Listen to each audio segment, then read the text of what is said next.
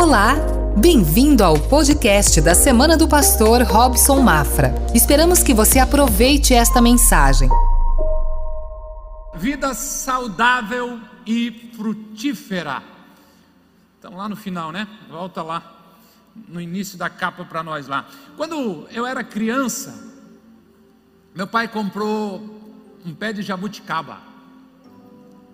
E todo empolgado porque fizeram mil promessas para ele que era top. Só que passou o dia, eu fui crescendo, passaram anos, e nada de nascer nem uma bendita jabuticabinha daquele pé. É lógico que nós estávamos frustrados, ele ficava no meio do terreno. E sempre que passávamos por ele ou por ela, a jabuticabeira, tínhamos a expectativa de encontrar frutos, mas nada acontecia. Um dia alguém deu uma sugestão radical para o meu pai. Como ele já não esperava muito daquela árvore, ele colocou em prática. Ele deu uma surra no pé de jabuticaba, graças a Deus não foi com uma corrente e ainda colocou uns pregos na árvore. Qual foi o resultado? Não sei se cientificamente tem alguma coisa a ver, eu sei que eu vi isso acontecer. Ela deu fruto. Não fique assustado, mas o Senhor pode ter trazido você hoje aqui para dar uma mexida em você e torná-lo mais frutífero. Com toda sinceridade, eu espero que ele não resolva usar os métodos do papai que ele seja mais tranquilo. Mas de todo modo, eu tenho expectativa de que você saia mais, ou seja mais frutífero, esteja mais preparado para ser alguém que frutifica, tendo uma vida é, saudável e frutífera. Hoje nós começamos esta jornada para refletirmos sobre a nossa frutificação através do Espírito Santo. Hoje e nos próximos domingos meditaremos no fruto do Espírito que é amor, alegria, paz, paciência, amabilidade, bondade, fidelidade. Que? Eu esqueci, só se eu olhar para a cola aqui. Mansidão e domínio próprio. Agora, se o fruto é do Espírito, o que, que eu tenho a ver com isso? Nós vamos procurar ver qual é a nossa parte na frutificação. O que impede de termos muitos frutos? O que podemos fazer para ter mais frutos? Também vamos meditar em cada uma das características do fruto do Espírito: amor, alegria, paz, paciência, amabilidade, bondade, fidelidade, mansidão e domínio próprio. Se você é novo na fé cristã, eu peço que você se dedique a aprender estes ensinos, eles não são difíceis mas vai requerer sua total atenção. O que você aprender, você compartilha. O que você não entender, anote e pergunte para o líder do seu pequeno grupo. E bora lá, vamos crescer juntos. Para que nós possamos entender quem somos, ver qual é a nossa identidade, precisamos entender o que aconteceu conosco quando fomos recebidos na família de Deus. Nós fomos enxertados em Deus. O enxerto tem como objetivo converter uma árvore em outra, transformar a copa da árvore. Pode ser para rejuvenescer uma árvore envelhecida ou para que aquela árvore venha dar frutos melhores. Se houver um enxerto de um ramo, de um galho, por exemplo, como esse aqui, é, de acerola doce, em um tronco, em um pé de acerolas amargas, do enxerto para cima, vai ser gerado acerolas doces, do enxerto para baixo, acerolas amargas. É assim que funcionam naturalmente os enxertos. Pense em você enxertado em Jesus. Sem ele, seus frutos são amargos, ou melhor, não havia frutos, mas Deus nos enxertou em Jesus Cristo, nos conectou a Ele, nos ligou a Ele, e por isso agora nós recebemos da graça e do favor de Deus. O apóstolo Paulo escreveu aos irmãos que viviam em Roma, aos Romanos, capítulo 11, verso 24, dizendo: Você foi cortado de uma oliveira brava por natureza e de maneira antinatural foi enxertado numa oliveira cultivada. Se você pesquisar, você vai ver que não faz sentido enxertar uma oliveira brava, uma oliveira silvestre, em uma oliveira cultivável, verde há incompatibilidade nesse tipo de enxerto, visto que a planta boa seria o tronco, e a planta ruim seria a copa, produziria esses frutos ruins, seria uma grande perda. Então, como explicar o que Paulo está dizendo aqui? Você foi cortado de uma oliveira brava e enxertado em uma oliveira de qualidade. Será que ele não entendia de enxertos? O Senhor permitiria o apóstolo Paulo escrever algo sem sentido? Eu creio que não. A chave para entendermos as palavras de Paulo, que ele está dizendo, está na expressão contrário à natureza ou de maneira antinatural. Olha o destaque que foi dado agora. Você foi cortado de uma oliveira brava por natureza e de maneira antinatural foi enxertado numa oliveira cultivada. Fomos enxertados ao contrário da nossa natureza, ao contrário daquilo que carregávamos, fomos enxertados em Jesus Cristo. A nossa essência agora é divina. O que recebemos vem do céu. O Espírito Santo mora em nós e por isso somos chamados a produzir o fruto do Espírito Santo. Como consequência, nós somos frutíferos através do Senhor. Nós não podemos produzir pelos nossos próprios méritos, pelo nosso próprio esforço. Só somos frutíferos, só vamos produzir o fruto do Espírito, só teremos uma vida frutífera e saudável se estivermos ligados, conectados em Deus, dependentes dEle. A bondade não está em mim, não é a minha essência. O amor não vem de mim, a paz não nasceu em mim, tudo vem dele, ele é a fonte. Olha o que Jesus disse, João registrou no seu Evangelho, capítulo 15, verso 4: permaneçam em mim e eu permanecerei em vocês. Nenhum ramo pode dar fruto por si mesmo se não permanecer na videira. Vocês também não podem dar frutos se não permanecerem em mim. A nossa reflexão está parecendo uma salada de fruta, nós já estamos em outra planta agora, um pé de uva.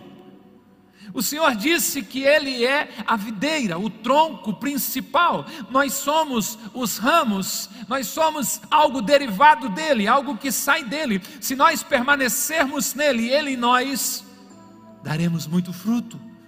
E Jesus disse: Porque sem mim vocês não podem fazer coisa alguma. Se alguém não permanecer nele, será como um ramo que é jogado fora e seca. Imagina, o que vai acontecer? Eu cortei isso aqui ontem, já está feinho aqui de perto, já murchinho. Imagina ele jogado aqui agora. Ele vai se secar. E Jesus disse que se eu e você não estivermos conectados nele, ligado nele, enxertado nele. Esses ramos, depois de cortados, depois de desconectados, jogados fora, se secaram, eles são agora lançados no fogo e são queimados.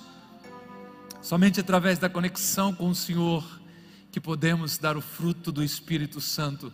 O fruto não é nosso, somos apenas o meio através do qual ele aparece.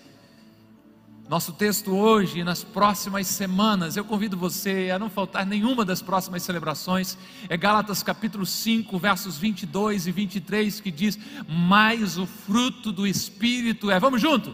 Amor, alegria, paz, paciência, fidelidade. Aleluia! O fruto está no singular, é o fruto que o Espírito Santo gera na vida do cristão não é nosso, nós apenas somos um meio.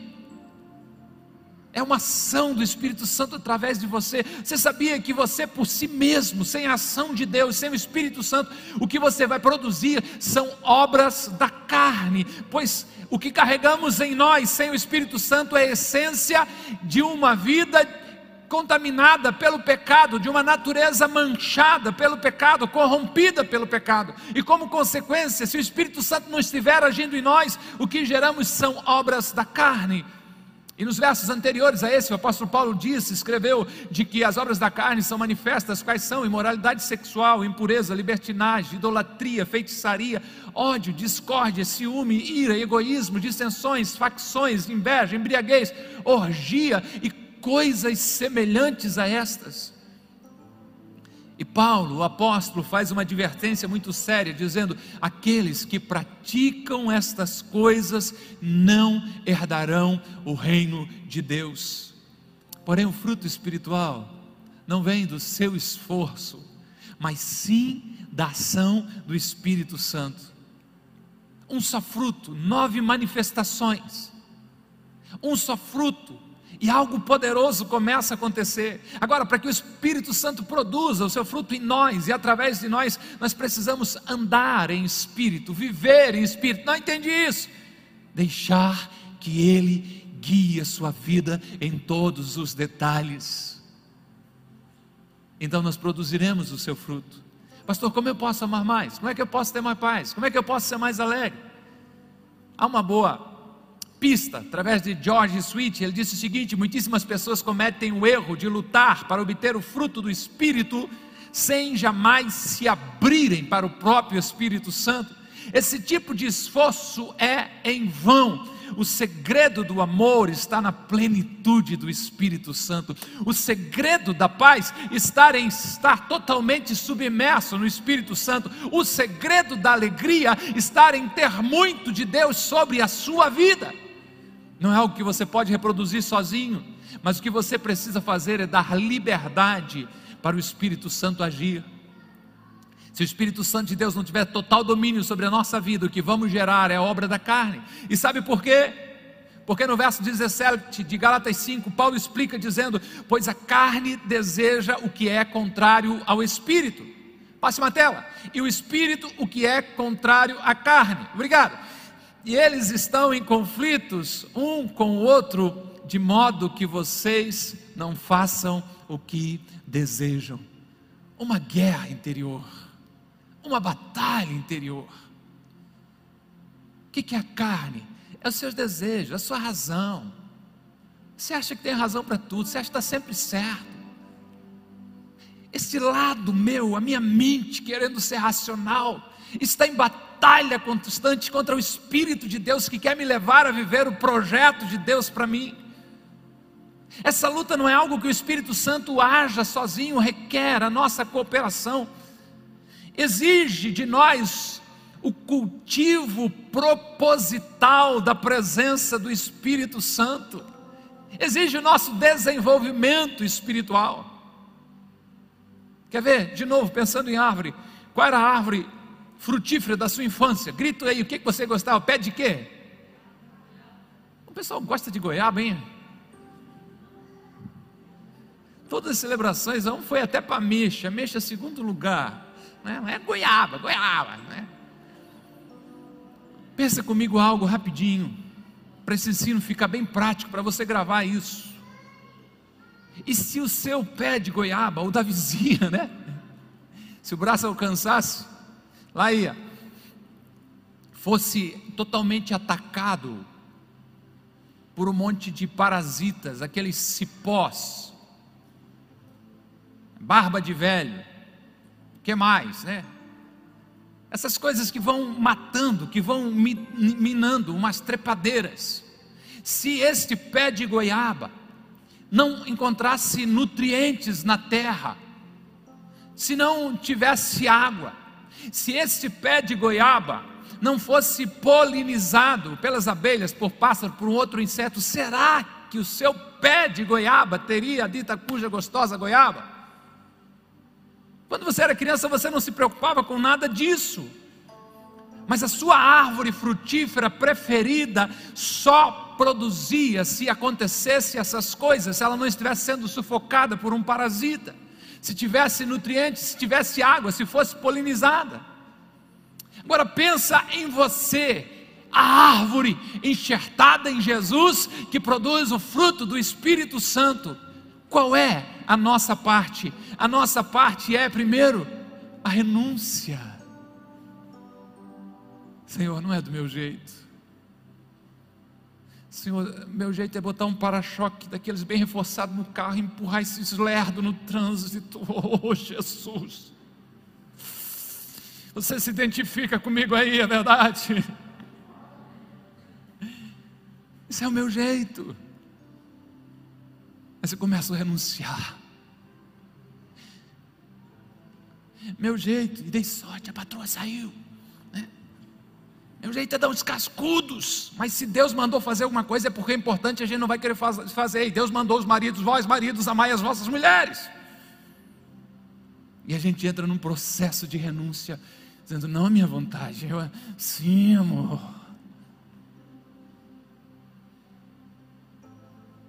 A minha parte é estar conectado com a palavra de Deus, com a leitura da palavra, com a meditação da palavra, com a aplicação da palavra na minha vida. Ô oh, gente, você não pode ser cristão, você não pode agradar a Deus e não ler a Bíblia. Ponto final. Não dá para conversar com você se você insistir de que não vai ler a Bíblia. Mas eu leio e não entende, está lendo pouco, lê de novo, conversa com Deus. Está difícil, não estou entendendo. Peça ajuda, mas não desiste. Você precisa ler a Bíblia, meditar na palavra de Deus, encher a sua mente, porque ela começa a gerar padrões para você, ela começa a gerar bases para você. Você começa a atuar por dentro da palavra de Deus. Ei, cristão longe da palavra é fraco demais. Qualquer vento de doutrina, qualquer palavra vem, leva ele para um lado, leva ele para o outro. Seja firmado na palavra de Deus. A sua parte é uma vida de oração eu não sei orar. Você não conversa com as pessoas? Então você sabe orar. Como assim? Conversa com Deus. Você acha que falar com Deus é para dizer palavras bonitas? Não, é para expressar o que está na alma, a dor, a alegria, a satisfação, a preocupação, a ansiedade. Conversa com Deus, vida de oração. Qual é a nossa parte? Comunhão. Crente longe da comunhão é presa fácil do inferno. E a comunhão não dá para se restringir. Aqui é muita gente. Você precisa caminhar com pessoas, seja no pequeno grupo, seja da forma como você quiser, mas você precisa caminhar com gente que anda com Deus. E a minha parte é a santificação, quando eu entendo que eu não pertenço mais a mim mesmo, mas que eu fui comprado pelo alto preço, Ele morreu na cruz em meu lugar. Eu já não sou mas meu, eu pertenço a Ele, eu sou uma vida separada, exclusiva. Sabe o que, que marcou a minha vida muito tempo pensando sobre isso? É carro de empresa em que eles botam um adesivo dizendo assim: ó, uso exclusivo em serviço. Desde que você nasceu, principalmente nasceu de novo, né? recebeu Jesus no seu coração, você é de uso exclusivo para o serviço dEle, para a glória dEle, para o louvor dEle, para agradar a Ele. Viva separado para Ele, viva exclusivamente para Ele. Quando nós nos aproximamos de Deus, nos tornamos mais parecidos com Ele e por consequência disso nós somos mais produtivos porque geramos aquilo que é a nossa essência, o fruto do Espírito Santo Santo de Deus. Quanto mais perto eu estou de Deus, mais eu produzo. Quanto mais longe eu estou, menos se encontra na minha vida o fruto do Espírito Santo. Hoje nós vamos falar sobre a primeira qualidade do fruto do Espírito Santo, mas o fruto do Espírito é amor.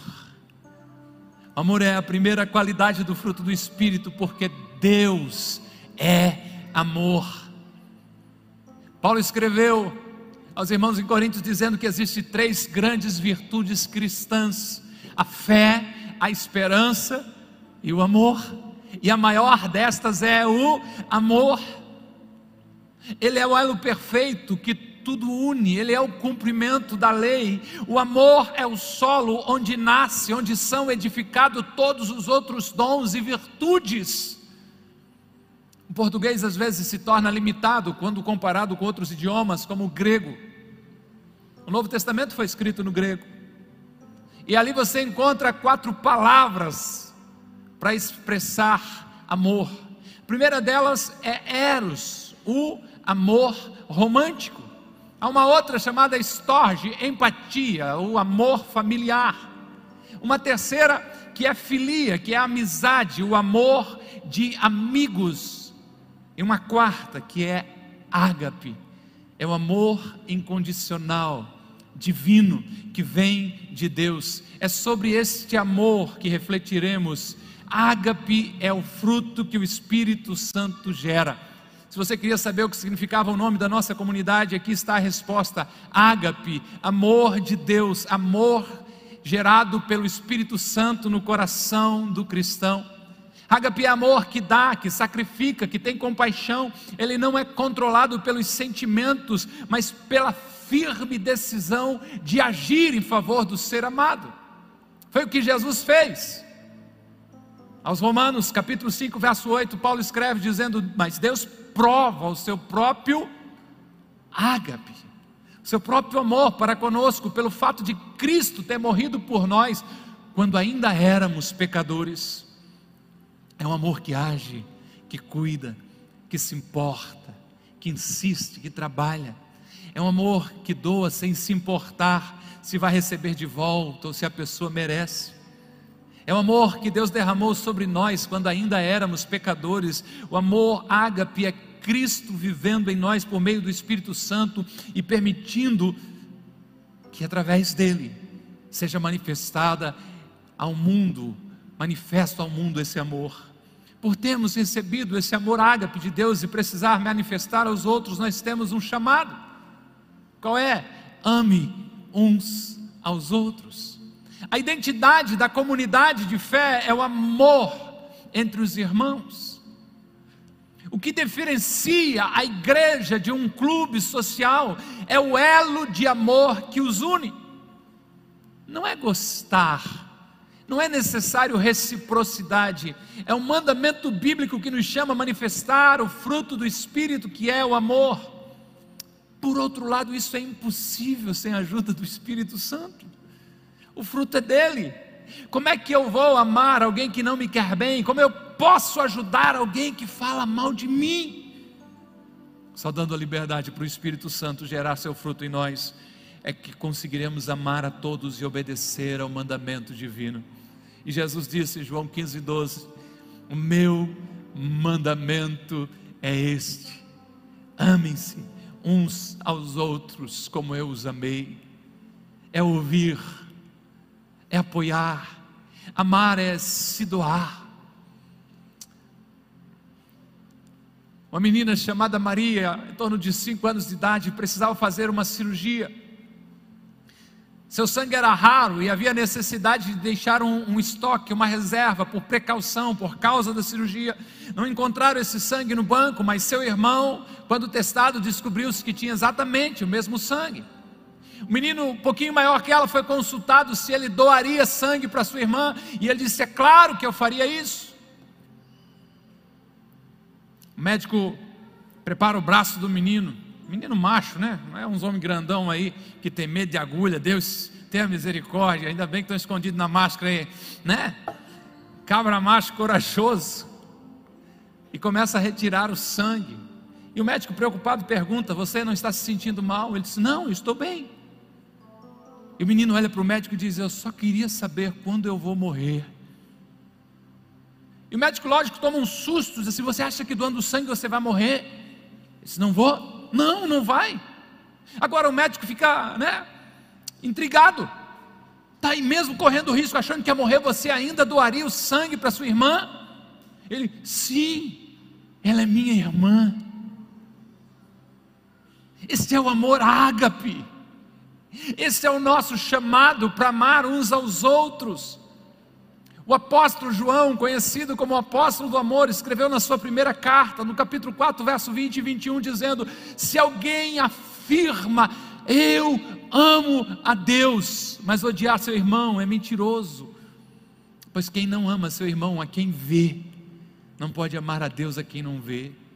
Ele nos deu este mandamento: quem ama a Deus, ame também o seu irmão. Não adianta dizermos que amamos a Deus e não expressarmos esse amor para os nossos irmãos. Sabe qual é o desafio? É que Deus é perfeito e os nossos irmãos não. É por isso que você não consegue ser cristão sem a ação do Espírito Santo de Deus na sua vida. E tem mais, você acha que está difícil? A ordem não é para amar só os irmãos, mas para ir mais longe. Ame os seus inimigos. Não dá para fazer isso naturalmente, concorda? Amar inimigos, eu quero que eles morram. Mata eles, Senhor, mata eles. Mas não é isso que eu devo fazer. Como cristão, eu preciso amá-los. Jesus instruiu os seus discípulos sobre como manifestar a vida cristã. Agora é interessante porque nos dias de Jesus os mestres judeus ensinavam para amar o próximo e odiar os inimigos. Isso não parece tão difícil. Amar quem nos ama, quem gosta da gente, acho que eu dou conta. Mas daí vem Jesus e traz o Espírito Santo e eleva o padrão do amor. Ele começa dizendo: Foi dito a vocês, ame os coleguinhas, e para os outros pode pedir um raio do céu, odeie os seus inimigos. E daí em Mateus 5,44 ele diz: Mas eu digo, ame os seus inimigos e orem por aqueles que os perseguem. Jesus continua explicando que a prova da nossa filiação divina, que a prova da paternidade de Deus sobre nós é amar os que nos odeiam. Ame os seus inimigos. E olha agora o verso 45: para que vocês venham a ser filhos de seu Pai que está nos céus. O amor que o Espírito Santo produz no cristão é muito diferente de um amor puramente humano. O amor humano é uma reação a sentimentos, mas ágape é um exercício que vai além da vontade que vai além da mente, que vai além das emoções. Ágape é gerado como fruto de uma entrega total ao Espírito Santo para ele agir através de nós. Ágape é o poder e a capacitação do Espírito Santo para nós fazermos capazes de amar aquelas pessoas das quais não gostamos. O amor cristão oferece a outra face, nos leva a orar por aqueles que nos querem maus você é tão bonzinho que consegue fazer isso. Sou sincero com você, esse lugar é um lugar para ser sincero. Nós não trazemos uma máscara de religiosidade para cá, eu não. Sem a ajuda do Espírito Santo, não. Por isso, então, dependa dele. É ele quem gera o fruto. Saia da frente, deixe o Espírito Santo agir através de você, dê liberdade, dê terreno, dê espaço para o Espírito Santo agir, é tudo que você precisa fazer saia da frente, abra caminho. Nas palavras de Paulo aos Tessalonicenses, não atrapalhe a ação do Espírito Santo, ele está agindo através de você. Se ele estiver encontrando liberdade, você vai conseguir com maior facilidade cumprir o maior mandamento, que é o amor. A Bíblia tem grandes mandamentos, ordens do Senhor que precisam ser obedecidas. Mas quando olhadas mais de perto, você começa a perceber que a base para todos os mandamentos é o amor. É o amor que me leva a não matar, a não roubar, a não adulterar. É o amor que me leva a honrar pai e mãe. É o amor que nos leva a adorar somente a Deus, nenhum outro Deus além dele. É o amor que nos constrange a viver pela palavra de Deus. Qualquer obediência tentada a ser aplicada na vida cristã, que não seja fruto do amor, que seja fruto do medo, não tem valor para Deus. Quando o amor está governando a nossa vida, ou melhor, quando o Espírito Santo está no comando da nossa vida, é o amor dele que está fluindo através de nós, e nós então somos capacitados a obedecer o maior de todos os mandamentos, que é o amor. Quando questionado, Jesus perguntando a ele qual é o maior dos mandamentos. Evangelho segundo escreveu Marcos, capítulo 12, verso 30 e 31, ele disse: Ame o Senhor seu Deus de todo o seu coração, de toda a sua alma, de todo o seu entendimento e de todas as suas forças. E o segundo é este: ame o seu próximo como a si mesmo. Não existe mandamento maior do que estes. Deixe o Espírito Santo gerar em você, ágape, o amor de Deus. Não é um amor qualquer, mas é um amor que nasce em Deus. Ame a Deus, ame o próximo, ame os inimigos, ame a todos. E dessa forma você vai estar sendo alguém conectado em Jesus e frutífero. Eu preciso concluir dizendo a você que certa vez eu li sobre um maratonista de ponta, experiente, que logo após concluir aquela prova, cruzar a linha de chegada com tempo extraordinário, deu um piripaque, ó, morreu. O cara estava aparentando uma saúde extraordinária, mas uma condição fatal estava escondida dentro dele. Isso aqui vai um alerta para o pessoal da década de 70. Tem alguém aí?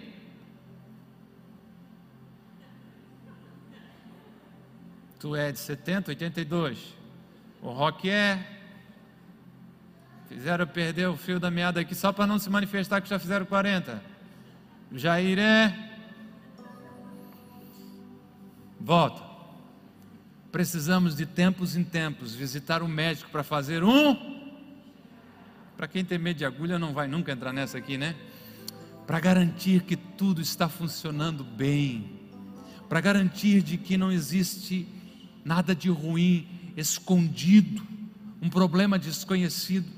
E o mesmo acontece também com a nossa vida espiritual como criaturas de hábitos, muitas vezes a gente entra num piloto automático e não consegue perceber que nem tudo está indo bem, que nem tudo está funcionando na questão da saúde espiritual.